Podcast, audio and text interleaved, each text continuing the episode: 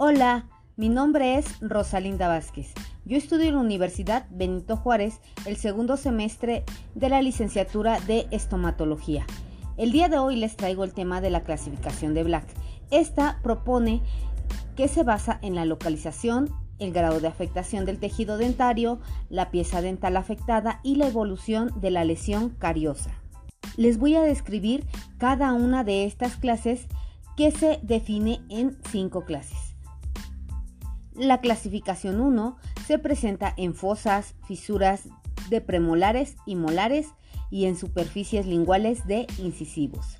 La clase 2 es cuando existen caries proximales en molares y premolares. La clase 3 cuando hay caries en caras proximales de dientes anteriores sin compromiso del borde incisal. La clasificación 4 es cuando hay caries en caras proximales de dientes anteriores abarcando el borde incisal.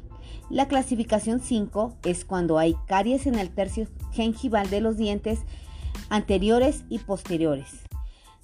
Y también existe una clase extra que es la clase 6, cuando hay caries en cúspides dentarias. Muchas gracias por haber puesto atención en este podcast.